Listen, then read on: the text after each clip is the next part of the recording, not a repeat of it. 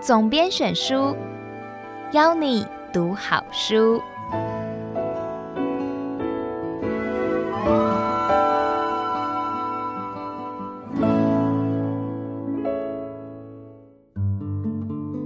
您好，欢迎收听由爱播听书 FM 制作的书斋音频总编选书，我是大是文化的总编辑吴一伟，我会为您挑选值得阅读的好书，让你花短短时间聆听书籍的精华。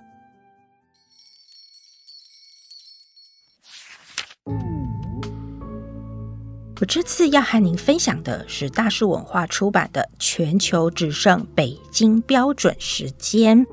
中国正以金元、国民观光、骇客、猫熊、收购和影城，根本不用出兵，不知不觉主宰了全世界和你的日常。为什么这个时候我们特别要介绍这本书呢？其实这几年来，我们非常的清楚，中国的势力其实呢深入到了全球各地。一场的病毒，你可能才突然发现，哎呦。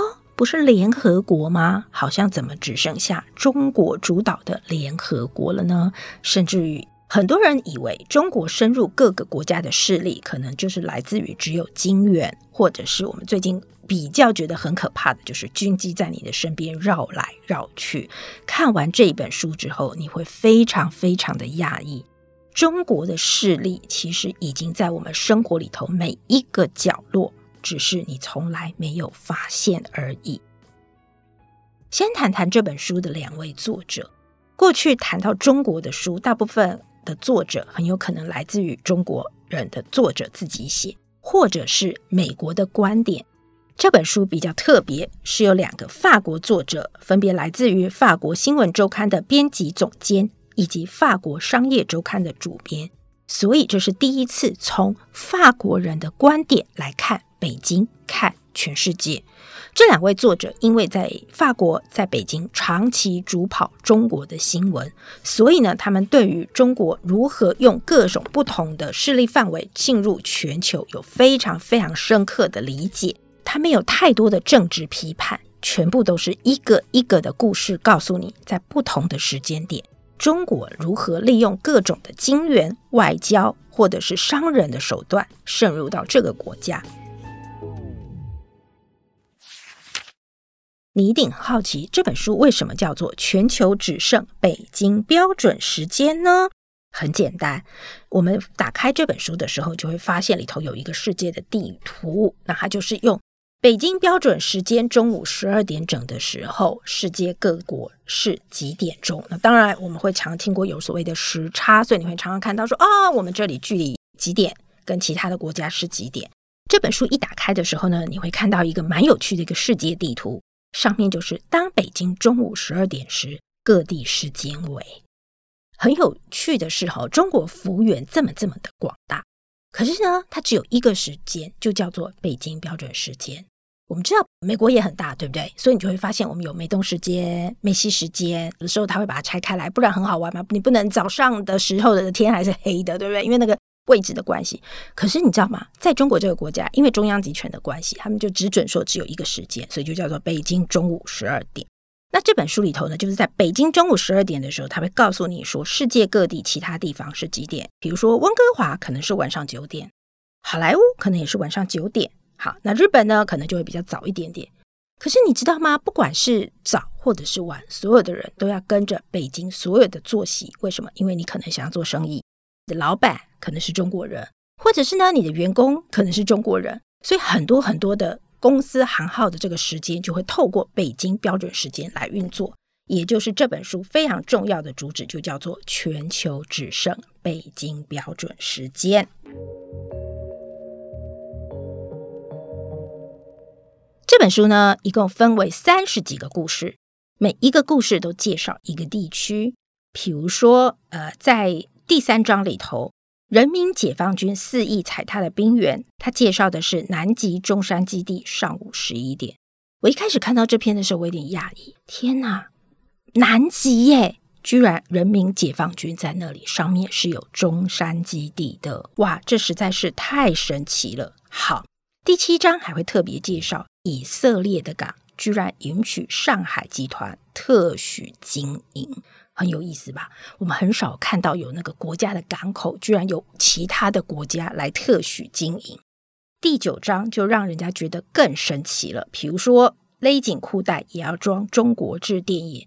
这篇介绍的是世界上一个非常贫穷的国家，叫做辛巴威。辛巴威的首都是哈拉雷，你知道吗？这个国家的人民已经穷到都要勒紧裤带了，可是他们的国家都还要人民去买什么呢？中国制的电影。不觉得这故事听起来实在是非常非常的荒谬吗？里头还有介绍一个非常棒的、有趣的故事，是在第十三章。不喝酒的马云有六座葡萄酒庄，这是怎么一回事？我们知道阿里巴巴创办人马云，对不对？最近因为蚂蚁金服的关系，他的财富又往上暴增了很多。可是马云其实是一个不喝葡萄酒的人，他为什么在法国买了六个酒庄呢？因为也是因为生意的关系，所以呢，他们在法国的波尔多左岸的博雅克。居然呢，越来越多的中国人在那里买了法国人的酒庄，然后就把法国的葡萄酒怎么样，就就就就运回了什么中国的市场。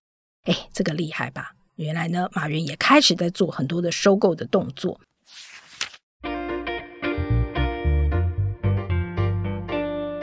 接下来你还会看到很多哈，比如说我们最近常常看到的下一个战争就是海底电缆之战。这可能对于台湾的读者来说比较熟悉，对不对？因为你发现很多很多电缆其实都来自于中国的很多的企业，他们所铺设出来的。还有第十九章，我读的时候我已经觉得更好奇了，就是大草原上不能见光的太空基地。这个大草原在哪里？在阿根廷。一个省里头，而且是凌晨的一点钟。原来那里偷偷的，在一片茫茫大草原当中，中国也设立了一个太空基地。二十四章，可能你我最近都会常常听到一个名词，叫做孔子学院。比如说，它会设在美国，或者是其实欧洲国家各地。他们美其名叫什么？教你说中文，好，就会吸引很多的外国观光客啦，或者说，哎，外国的的留学生去说。可是其实呢，在教中文的同时，这个也是共产党宣传的利器，呃，所以呢，其实这几个月来，美国很好玩，他们已经开始关闭了很多的地方、很多州的孔子学院。他们发现这个是中共开始在渗透所谓的他们共产思维里头非常重要的一个关键。二十五章也叫做“中国女孩全球酿祸”。我一开始看的时候，我想说啊，中国女孩得罪谁啦？怎么会全球酿祸呢？原来读完了以后才发现，中国女孩不是真的中国女孩，原来这是一种毒品。他们从墨西哥偷偷偷偷直接运进了什么美国？那这种毒品呢，就会让你很像类似吸毒的状况。好，所以呢，前几年的时候，美国还因为这件事情，他们觉得这是一个什么，进入了一个叫做国家危机。在中美贸易谈判的时候，还特别把中国女孩这件事拿到谈判桌上面来。要求中国要开始遏制这样子中国女孩这种毒品进入中国。二十七章很好玩，讲收过美国电影制片要向世界讲中国故事。我相信你一定非常的熟悉，你前阵子很有可能看过一部电影，或者是你在网络上面嘲笑过这部电影。这部电影叫做《花木兰》哦，你一定开始笑了，对不对？你一定会想，好莱坞干嘛拍《花木兰》？那是因为呢，国家主席习近平曾经向中国广大的商人说：“从现在开始，我们要努力的来跟世界讲中国的好故事。来，中国好故事，大家最熟悉的就是什么？是花木兰，对不对？所以你会发现好奇怪哈、哦，花木兰讲英文，对不对？虽然是中国人，所以你就会发现说：哎呦，怎么这么有趣？这里面有很多很多我们过去从来都没有想过的。”原来中国是这样子的，在做渗透。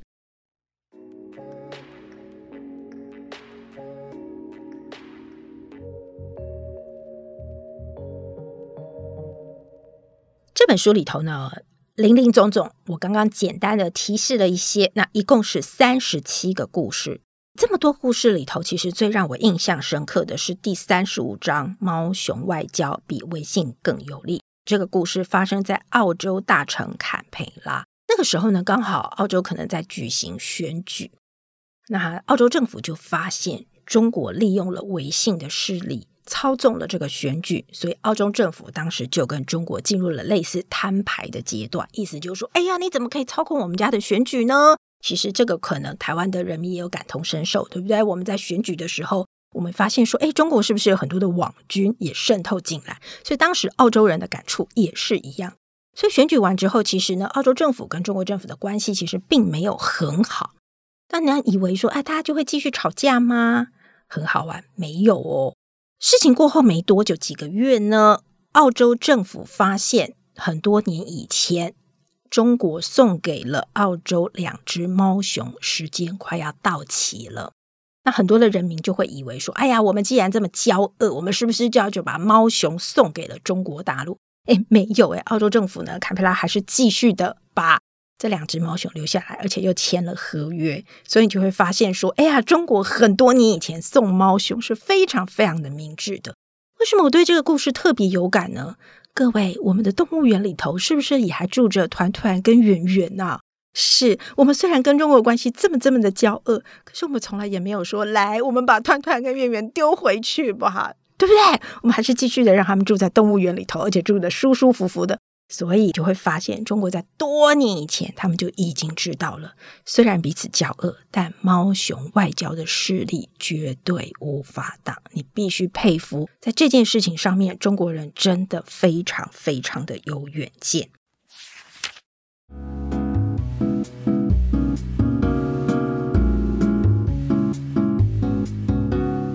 好，为什么我们想要推荐这个书？是因为。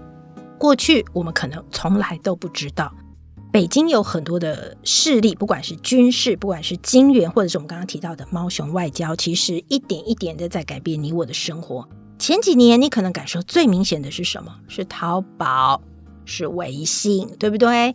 这几年你甚至可以感觉出来什么？我不晓得各位，你可能还有用过支付宝，或者是你还看过 YouTube，好，上面还有很多中国知名的网红在介绍节目。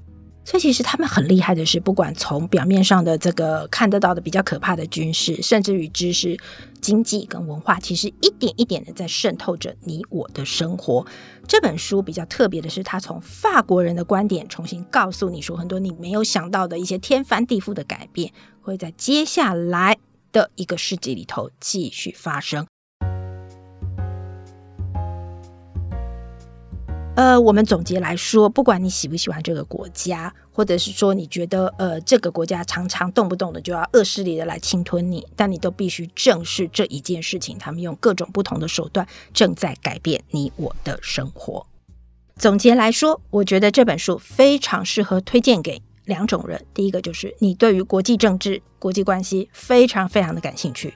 这里面会告诉你说，不同的国家在跟中国相处的时候，他们遇到了哪些困境，他们喜欢中国的哪些产品，他们想要跟中国做哪些生意。第二个，如果你对中国这个国家高度的好奇，想要知道除了媒体所介绍的之外，还有哪些我们平常没有看到的一些事情，这本书也非常非常的适合你。我是大是文化的总编辑吴一伟。希望下次还有机会能为您说书，总编选书，谢谢您的收听，我们下次见。